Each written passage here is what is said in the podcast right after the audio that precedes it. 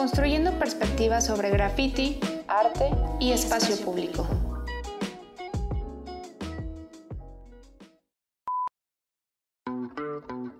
Mucho se habla de la manera en que los grafiteros y artistas toman la urbe y sus extensiones públicas. Finalmente, todos toman.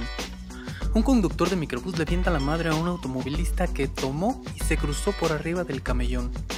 Después, el microbusero toma la calle en sentido contrario para tomar un atajo. El músico, el performancero, el de los perritos amaestrados y el merolico toman la calle para mostrar sus habilidades, productos y servicios. El viene viene toma la cuadra para controlar los espacios, mochándose con una cantidad que el guardia del orden ahí discretamente toma. El que se cruza la avenida ignorando semáforos toma con una carrera la calle. El chofer del carro de refrescos toma la segunda fila de la calle para descargar.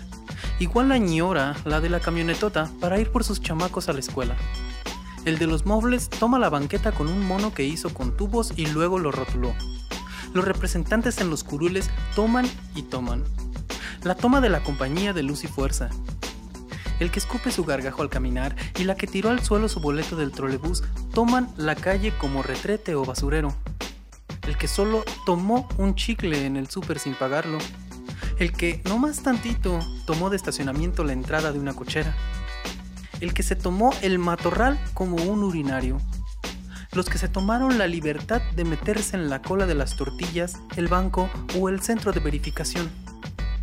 La burócrata que tomó sus influencias para meter a su sobrino huevón a la UNAM bajita la tenaza el que tomó del presupuesto y se compró un ranchito, ahí leve.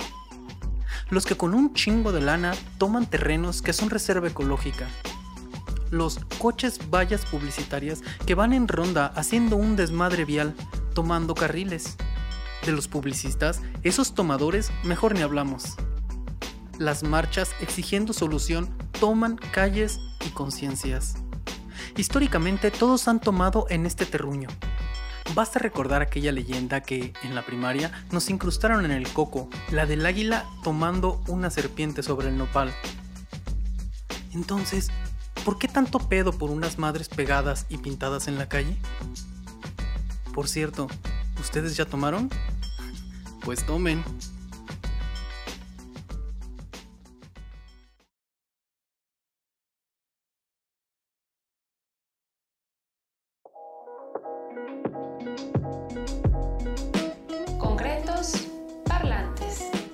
Construyendo perspectivas sobre graffiti, arte y espacio público.